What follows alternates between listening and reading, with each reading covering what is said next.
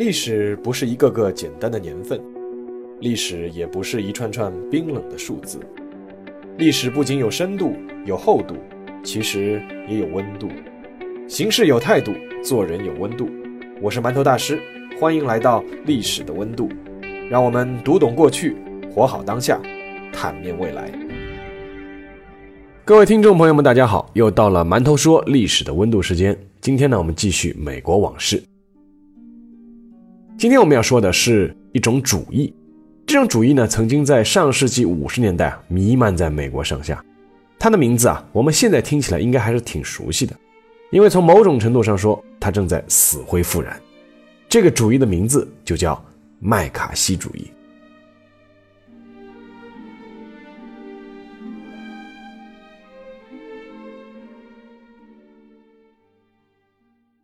当时间进入一九五零年的时候。一种隐隐的担忧笼罩了美国。按道理，美国是不应该有这种担忧的。在惨烈的第二次世界大战之后，他们已经无可争议地成为了这个星球上首屈一指的超级强国。这个国家拥有可能自人类有确切统计能力以来最强大的数据：GDP 占全世界百分之五十六，工业产值占全世界百分之四十，黄金储备占全世界百分之七十五。每年生产全世界百分之六十四的钢铁和百分之七十的石油，但是美国人依然觉得还是很不踏实。这种不踏实，如果用具体来说，就是红色恐慌。美国的红色恐慌最早能追溯到一九一七年。一九一七年，俄国的十月革命让世界上第一次出现了一个社会主义国家政权，随后是越来越多的工会组织和各国共产党的成立。这让当时的资本主义世界感到一种前所未有的紧张和不适。不过，如果说第一次的红色恐慌更多的是源于对一种有悖于自己标准的新生事物的不满，以及希望能扼杀它在萌芽状态中的那种焦虑，那么，在一九四六年冷战铁幕落下后的第二次红色恐慌似乎就更实打实了。第二次世界大战虽然打出了一个第一强国美国。但是也打出了一个第二强国苏联，尤其是军事力量，苏联并不出美国。而到了一九四九年，更是发生了两件大事：第一，西方所谓的自由世界丢掉了中国，以及苏联成功试爆了自己第一颗原子弹。这两件事对美国的打击不可谓不大。如果说第一件事多少也有美国自己的选择因素在内的话，比如说他是放弃支持蒋介石国民政府，明确表态不介入。那么第二件事就让美国人感到有些不可思议了：苏联人究竟是如何在那么短的时间里研制成功原子弹的？美国人认为自己找到了答案。一九四五年，苏联驻加拿大的情报人员伊格尔·古曾科叛逃。同年，另一位苏联的女情报人员伊丽莎白·百特利向联邦调查局自首，两人均供出苏联在美国已经搭建了一张情报网。尽管美国人自己也在苏联乃至全世界布置下了庞大的谍报网，但是他们对自己的国家居然也能够被渗透，还是感到大吃一惊。尤其是他们得知其中有一些人还是土生土长的美国人，心甘情愿甚至不取报酬的为苏联工作。伴随着在国际上与苏联的抗衡加剧，美国人觉得开始有必要在自己的国家内部搞一次彻底的大扫除。一九四七年三月二十一日，美国总统杜鲁门签署了第九八三五号行政命令，即著名的忠诚调查令。这个调查令规定，凡参加或同情所谓颠覆组织的，都将作为对国家不忠诚的主要根据。作为政府部门职员，可以立即被解雇。但问题是，如果说参加作为一种行为，它还可以有证据界定的话，那么同情作为一种心理活动，它如何界定呢？在这项法令颁布以后，大约有两千万的美国人接受了调查，范围囊括国家机关、学校、科研人员乃至军队、私人企业等等，并且出现了很多匪夷所思的现象，比如三岁的女孩也要签署忠诚宣誓书，老师和教授如果不在课堂上抨击苏联和共产主义，就有被解雇的危险。参加美国小姐角逐的候选人必须要谈一下对卡尔马克思的看法。连著名的棒球队辛辛那提红人队也被要求改名，因为他们的队中有“红色”这两个字。一九五零年前后，美国已经陷入了一种尴尬而又矛盾的氛围当中。一方面，关于这种捕风捉影的调查方式，似乎有一种升级的趋势，让越来越多的美国民众感到愤怒和恐慌。而另一方面，美国政府的红色恐惧依旧在不断升温，却缺乏相应的解决手段，这让他们感到越来越恐惧。正是在这样一个特殊的节点，一个人站到了舞台中央，这个人就是约瑟夫·雷芒德·麦卡锡。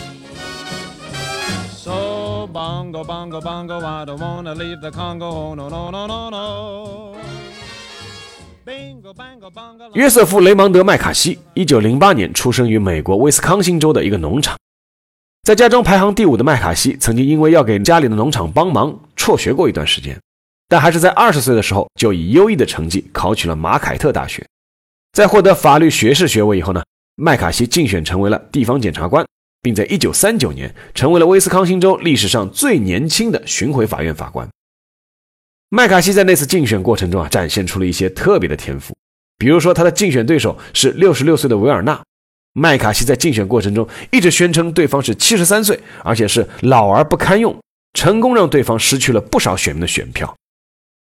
在麦卡锡的法官任期中，亮点并不多，但是时间很快到了一九四二年，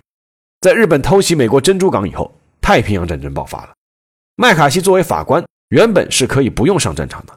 但是他自愿报名参加了海军陆战队，而且原本可以担任轰炸机中队情报官的他，又主动报名成为了一名轰炸机尾部的机枪手，直接上了前线。麦卡锡的这一选择确实展现了自己的勇气和对祖国的热爱，但之后的一些行为却又让人有些摸不着头脑。他有记录的飞行作战任务是十二次，但是他自称接受过三十二次作战任务，并且收到过当时的海军上将尼米兹亲笔签署的嘉奖信。随后呢，他又被爆出这封信是他自己写的。他还表示自己在战斗中曾经负过伤，但是很快被证实那是他在自己开派对的时候自己弄伤的。一九四五年，服役两年半的麦卡锡退役，回到了巡回法官的岗位，但他显然有更高的追求，那就是在一九四六年参选威斯康星州参议员。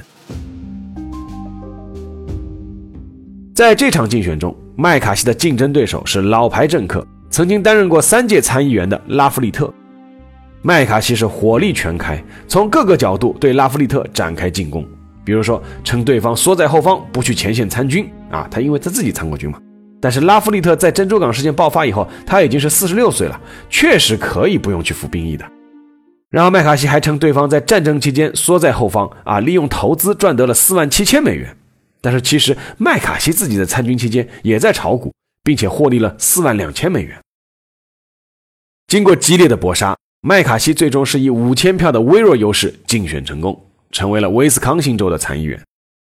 但是麦卡锡头三年的参议员之路走得并不顺畅，尽管他口才出众，经常参加各种鸡尾酒会，但是给人留下的印象是严重酗酒、脾气暴躁。一件标志性的事。他在一九五零年四月参加美国著名专栏作家德鲁·皮尔森的生日宴会时，居然在酒醉后在厕所里暴打这位专栏作家，并且在事后醉酒驾车扬长而去。美国参议院当时的一份调查显示，很多人认为麦卡锡是现任的最差的一个参议员。这其中还有一个重要的原因，是麦卡锡曾经尝试为一批屠杀美国战俘的德国党卫队成员减刑，称他们是被屈打成招的。这在当时引起了很多人的反感。这一切一直持续到了一九五零年，眼看将一直默默无闻下去的麦卡锡突然之间爆发了。这位曾经宣称国会需要一名鸡尾火炮手的参议员，在二月份西弗吉尼亚惠灵共和党妇女团体集会上做了一个演讲，开出了石破天惊的一炮。他说。虽然我不能花时间一一列举国务院中已经被点名为共产党和间谍网里的成员的全部人名，但是我手上有一张二百零五个人的名单。国务卿知道他们是共产党员，但是这些人还在草拟和制定国务院的政策。在美国的政府核心部门，居然有两百多个共产党员或忠于共产党的人士，这在美国民众看来岂不是骇人听闻？尽管几天后在盐湖城的演讲中，麦卡锡在没有任何解释的情况下，把这个二百零五这个数字缩减到了五十七，但是依旧是一石激起千层浪，麦卡锡瞬间就出名了。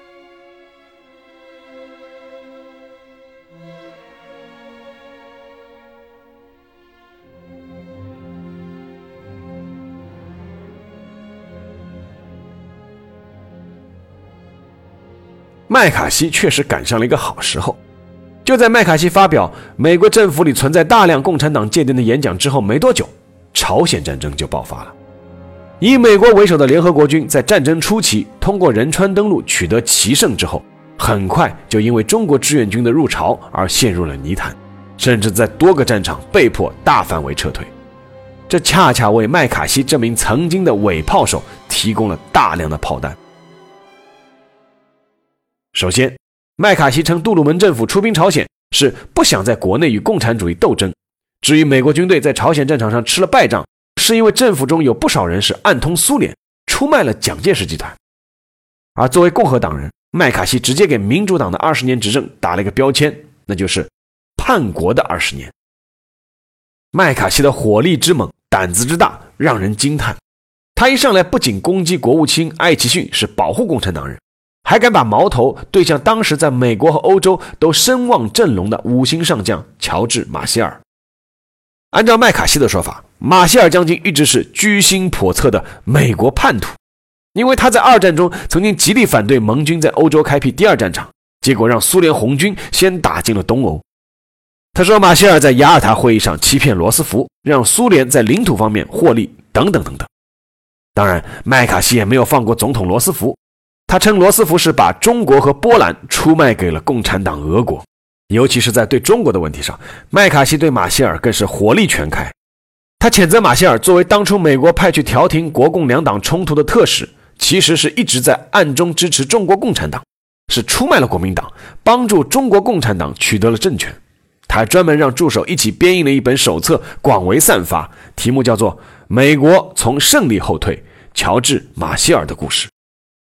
在这种谩骂和攻击之下，马歇尔愤然从国防部长的任上辞职，回弗吉尼亚州的农场退休养老。麦卡锡当然也没有放过其他当时和中国打过交道的人，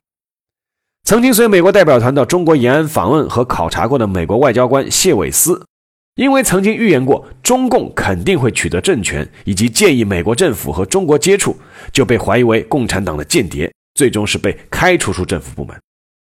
曾经一直致力于中国历史文化研究、为谢伟思鸣过不平的著名学者费正清，也被指责是共产党员，被不断的叫去问询，并且被剥夺了很多出国访问交流的机会。曾经长期采访中国的美国记者埃德加·斯诺，被打上了亲共的标签。连妻子也受到了牵连，最终只能举家迁居瑞士避难。著名的汉学家、曾经担任过蒋介石私人顾问的欧文·拉铁摩尔，同样被指责为是共产党间谍，要为丢了中国要负责任。最终在六十三岁的年纪不堪羞辱，离开了美国，流亡英国，直到八十五岁才回来。而且这股批斗风一旦展开，很快就不能只控制在。政府部门了。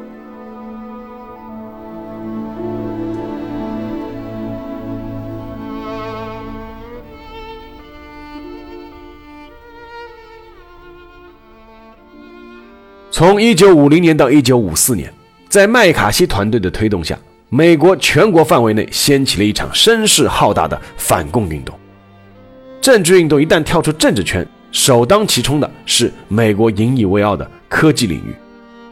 曼哈顿工程的首席科学家以及总实验室主任奥本海默，因为年轻时曾支持和同情共产主义，身边又有不少人是左翼分子，再加上他曾经反对氢弹的研发，于是就被扣上了一顶通共的帽子。在没有任何证据可以成立的情况下，这位原子弹之父被剥夺一切安全特许和权限，全面禁止他与一切美国原子能项目产生接触。那这个奥本海默的故事我们也说过啊。除了奥本海默等一批科学家之外，连大名鼎鼎的爱因斯坦也不能幸免。爱因斯坦因为反战以及对社会主义者的同情，一直被怀疑具有强烈的共产主义倾向。他不仅仅被排除在曼哈顿工程之外，更是被长期监听和监视。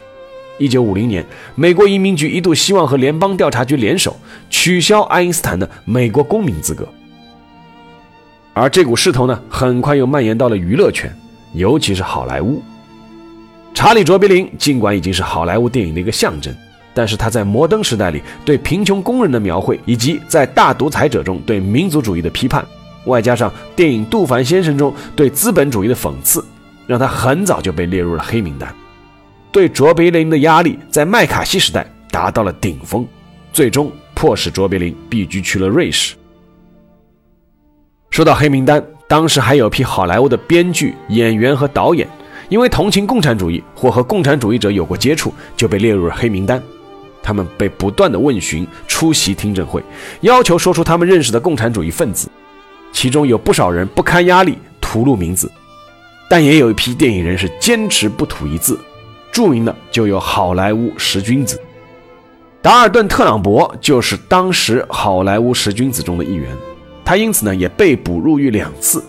没有电影公司敢雇佣他，他只能用假名来写剧本投稿，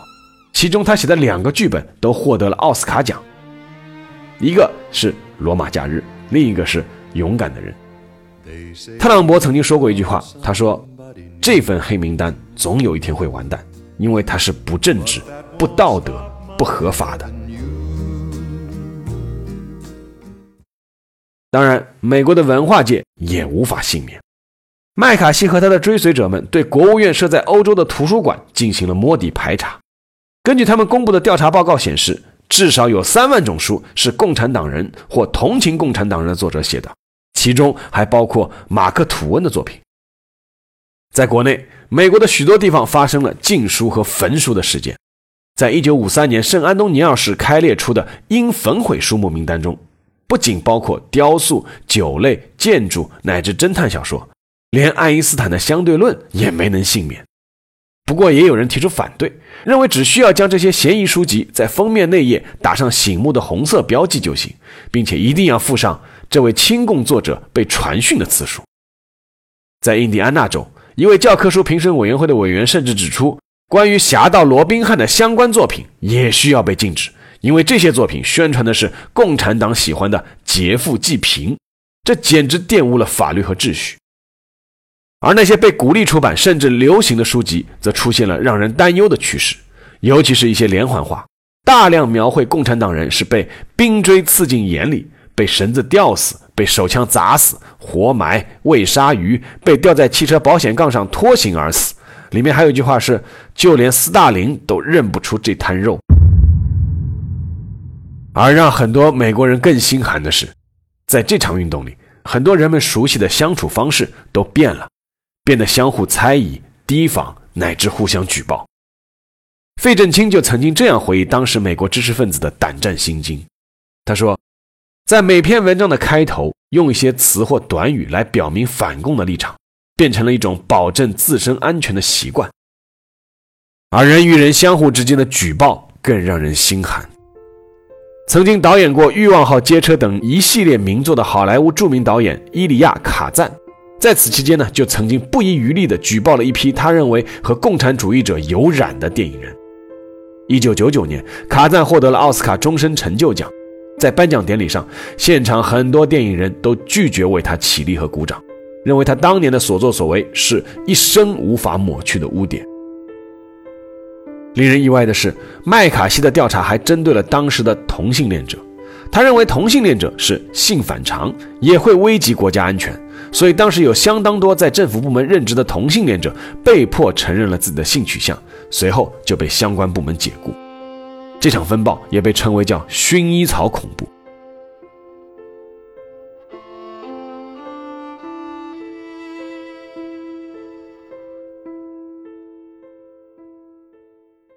一九五零年三月二十九日，《华盛顿邮报》刊登了一幅由漫画家赫布洛克·布洛克画的漫画。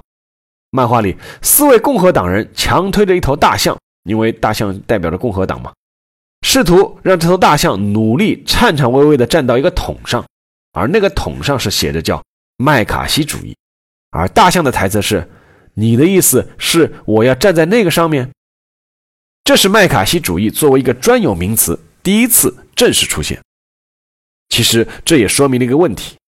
麦卡锡主义并不是单指麦卡锡一个人，而是一群人形成的一次运动。这场运动其实在麦卡锡登台之前就有了，在麦卡锡登台之后达到了最高潮。根据韦氏英语词典中对麦卡锡主义的解释，就是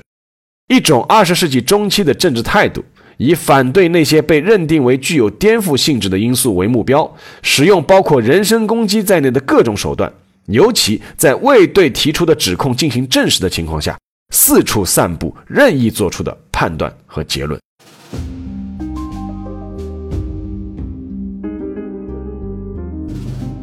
然而，对于麦卡锡主义的盛行，麦卡锡本人肯定是居功至伟。但问题是，他是怎么能做到这些的呢？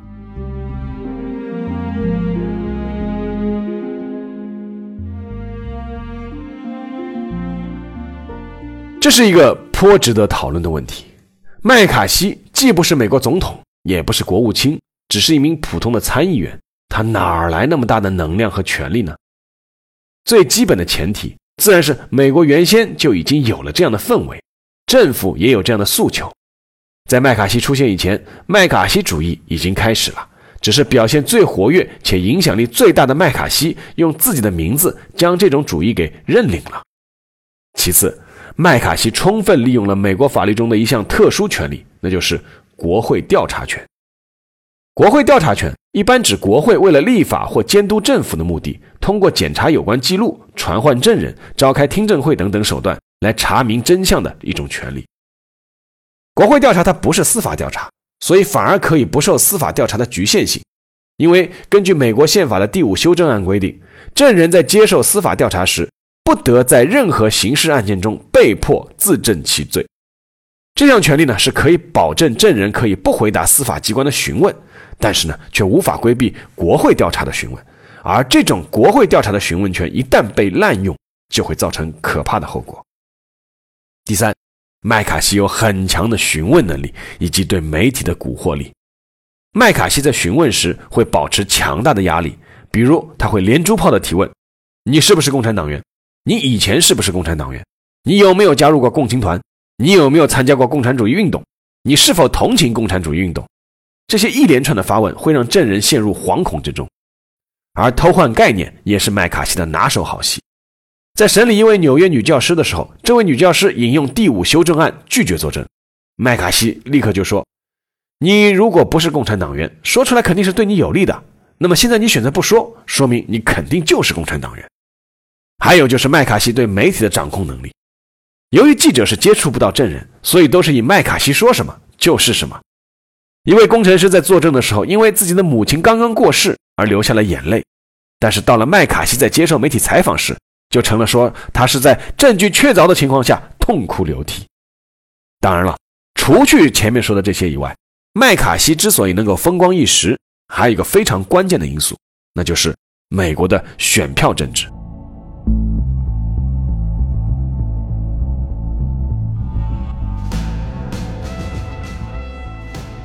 从罗斯福到杜鲁门，当时美国的民主党已经上台执政了十七年。长期在野的共和党一直在寻找扳倒民主党的机会，而共和党人麦卡锡的横空出世让党内的大佬们眼前一亮。麦卡锡指责政府部门中存在大量共产党人，尽管没有证据，但极大程度上使美国民众对民主党政府产生了质疑。麦卡锡开炮开得越多越猛，对执政的民主党就越不利。而作为民主党总统，杜鲁门一开始并没有把麦卡锡毫无根据的话放在眼里。麦卡锡1950年2月在惠灵发表石破天惊的讲话以后，曾经要求总统杜鲁门对此做出回应。杜鲁门当时写下的一句话是准备让秘书去答复的，他准备写的是：“我确信威斯康星州人民极其遗憾，他们的代表竟然是像你这样一个没有责任感的人。”但是杜鲁门犹豫再三，最终还是没有让秘书去回复。因为反共在美国是一个政治正确的话题，无论民主党还是共和党都不能对此表现出一丝的犹豫或者踌躇。所以，尽管民主党人明知麦卡锡是共和党推出的一挺威力巨大的马克沁机枪，但是作为应对之策，也只能配合做出全力反共的姿态。他们明知麦卡锡很多时候就是信口开河、不讲证据，却又不敢反应太大，不然万一被人烙了画饼。真的被认为是啊包庇共产党人这样的罪名，也是民主党人不敢承受的，因为这会丢失大量的选票。而至于共和党方面，当然是乐于让麦卡锡当马前卒的。在麦卡锡的各种努力之下，共和党确实在全国各地收获了不少选票。所以，尽管不少共和党人对麦卡锡的做法也有所不满，但是表面上依旧是做出非常迎合的姿态。这一点在共和党人艾森豪威尔竞选美国总统这件事情上就可以看出来了。那个被麦卡锡气得提前退休的乔治马歇尔，其实对艾森豪威尔是有知遇之恩的，可以说马歇尔是艾森豪威尔的人生导师。所以可想而知，艾森豪威尔对麦卡锡会是怎样的态度。在去威斯康星州巡游争取选票的时候啊，艾森豪威尔在演讲草稿里面是原本坚决捍卫自己的导师马歇尔的，他还抨击了麦卡锡。但是竞选团队提醒他，你这样做很可能会得罪威斯康星州麦卡锡的那些拥趸的，然后就会流失大量的选票。结果，艾森豪威尔只能最终无奈地将那些话给删掉了。艾森豪威尔所能做的最明确表态，也就是我认同麦卡锡的目标。但是我不同意他的一些做事的方式。一九五二年，艾森豪威尔赢得了总统大选，共和党是一战翻身。在这个过程中，麦卡锡利用个人的影响力确实出了很多力。所以说，在一九五三年年初，他也得到了参议院政府活动委员会主席这个职务，还兼任了参议院常设调查小组委员会主席，这能够进一步方便他展开范围极广的调查和听证活动。一九五三年到一九五四年初，麦卡锡达到了他个人职业生涯的巅峰。根据一九五四年一月盖洛普民意测验表明，有百分之五十的受调查美国人支持麦卡锡，不赞成他的只有百分之二十九，没有意见的是百分之二十一。在华盛顿，甚至有一种说法，说麦卡锡现在是美国的第二号权力人物。有可能是自信心的膨胀，也有可能是出于自己对形势的判断。更有可能是麦卡锡认为自己必须永远保持战斗，所以说他开始调转枪口。在他认为反共不利的这个民主党下台以后啊，他开始攻击共和党反共不利了。但是这一次，麦卡锡打错了算盘。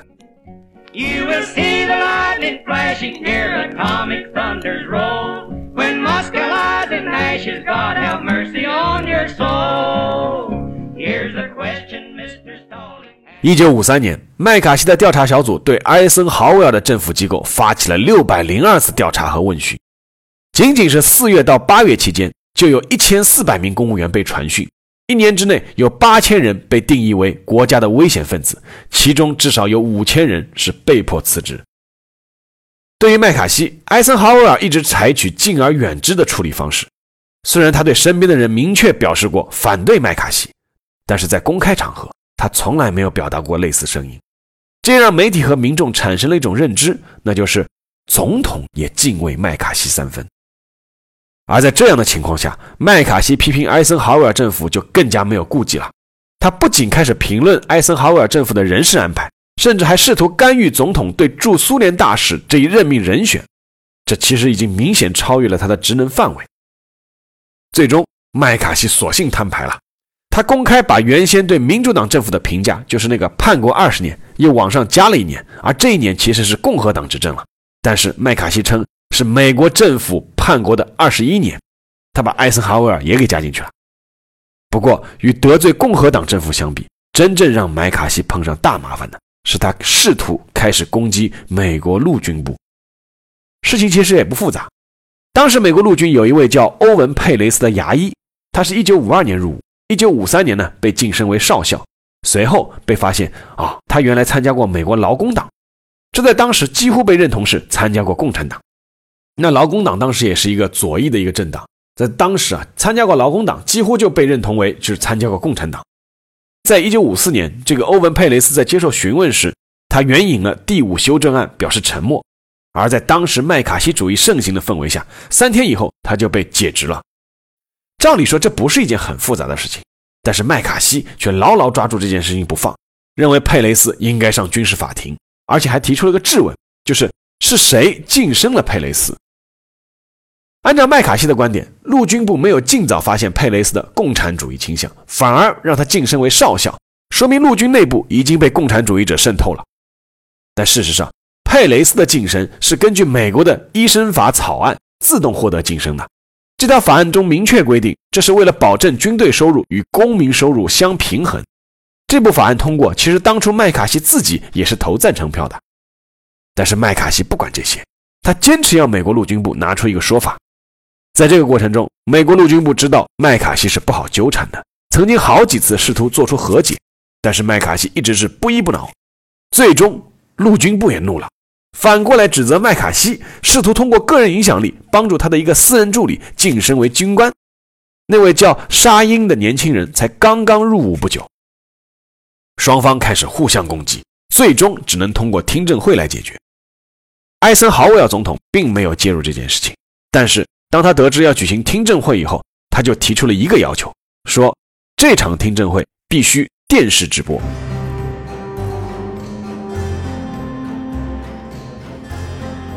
一九五四年四月二十二日，麦卡锡团队和美国陆军部的听证会开始了。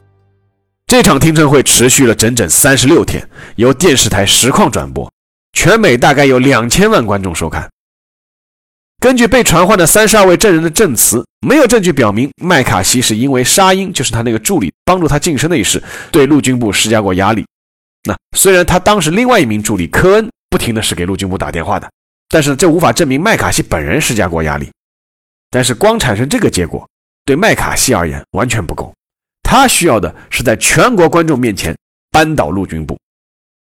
但是这场麦卡锡认为是应该是堪比奥斯特里茨战役的听证会。却最终成了他的滑铁卢。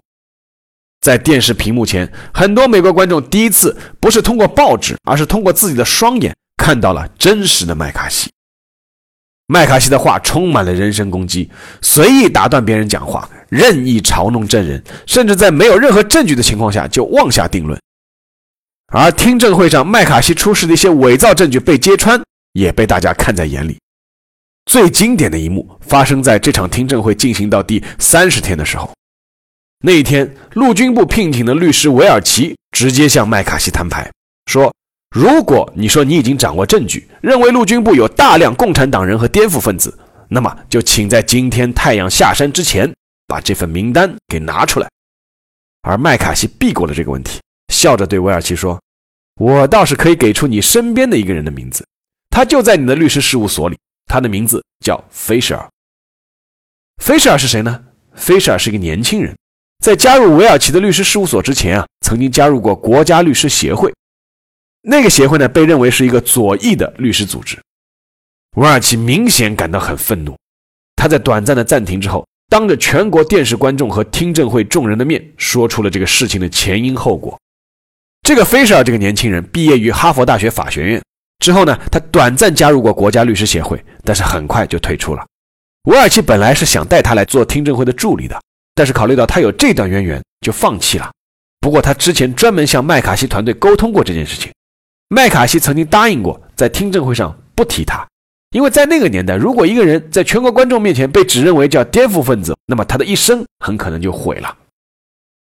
那作为交换呢，韦尔奇也答应麦卡锡，他就不提另外一件事情。就是麦卡锡当时另外一个助理，就是科恩那个助理，他是逃避兵役，就双方交换一个筹码，大家都不提。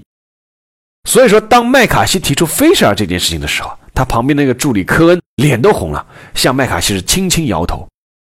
然后韦尔奇是随后用很大的声音向麦卡锡发出了质问，他说：“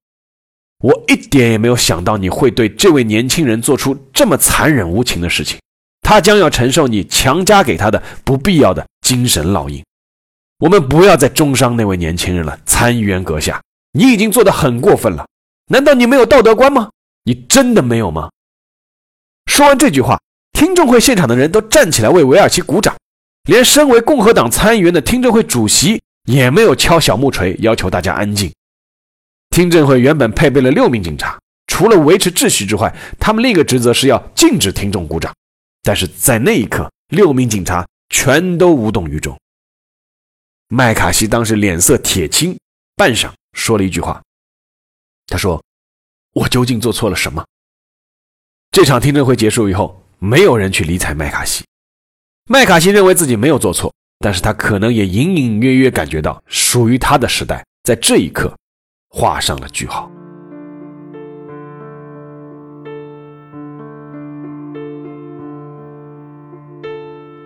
有时候，一些事情就是悄无声息的发生了转折。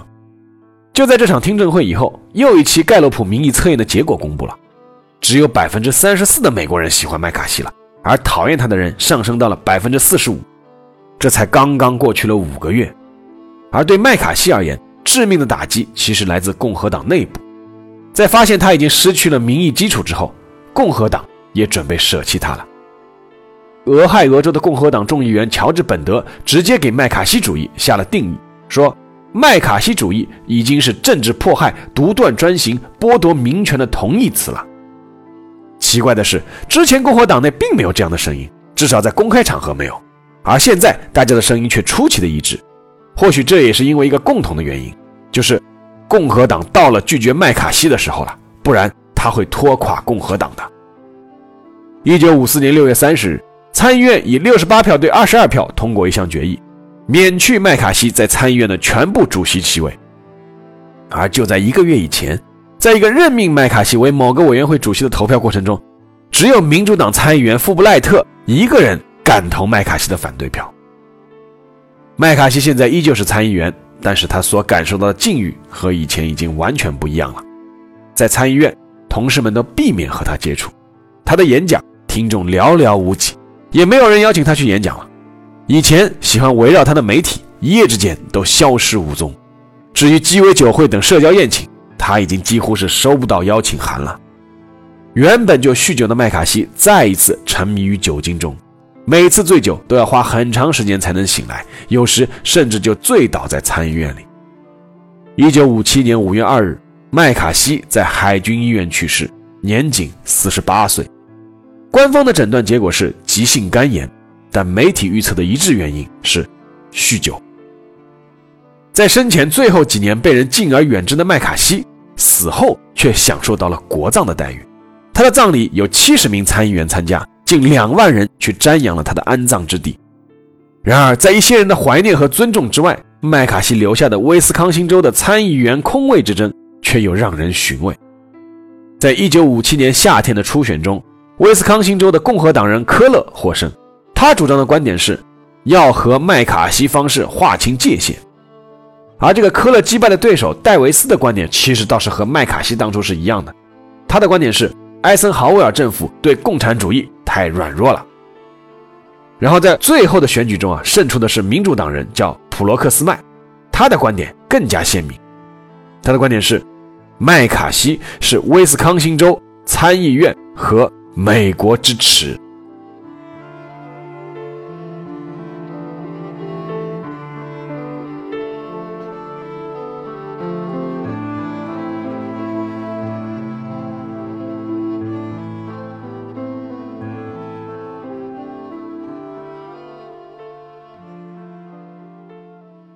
好，下面进入馒头说时间。今天这期节目比较长啊，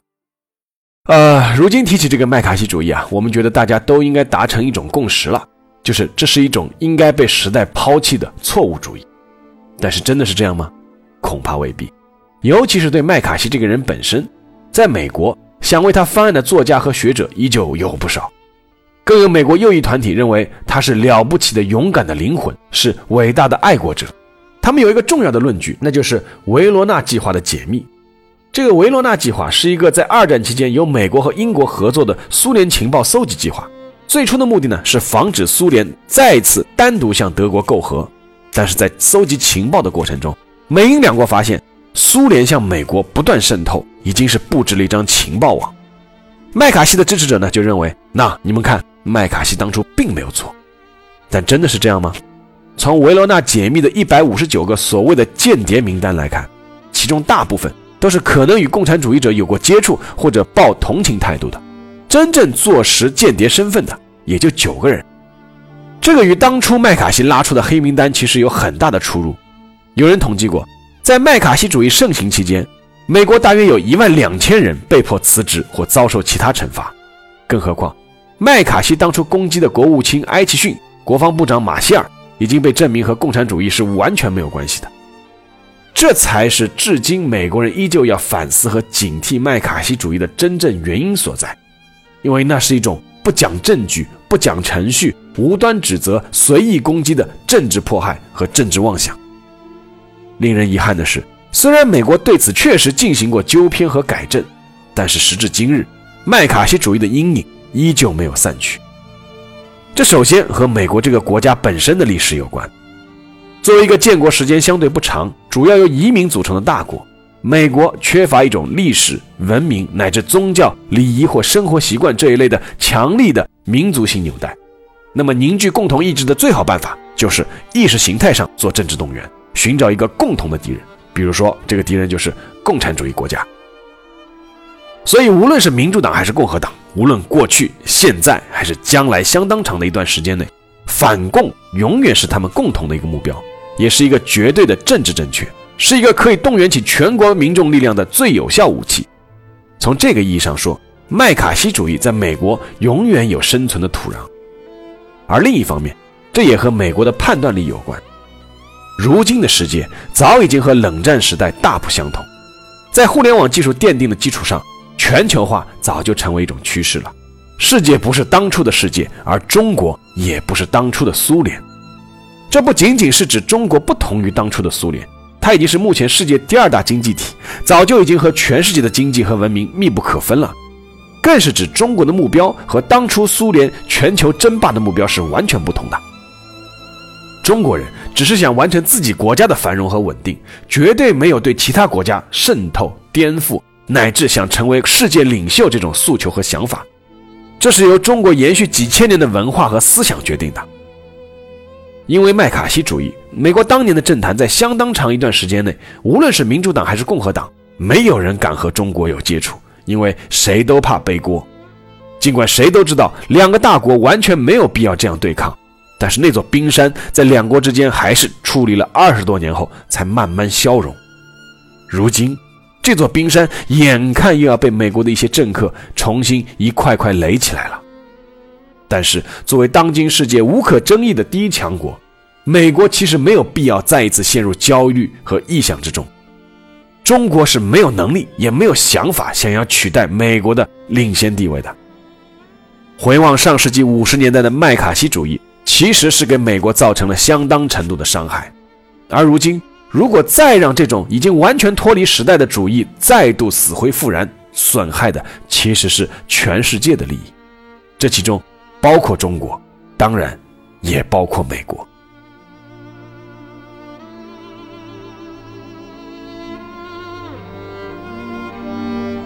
好了，这期节目就到这里，让我们下期再见。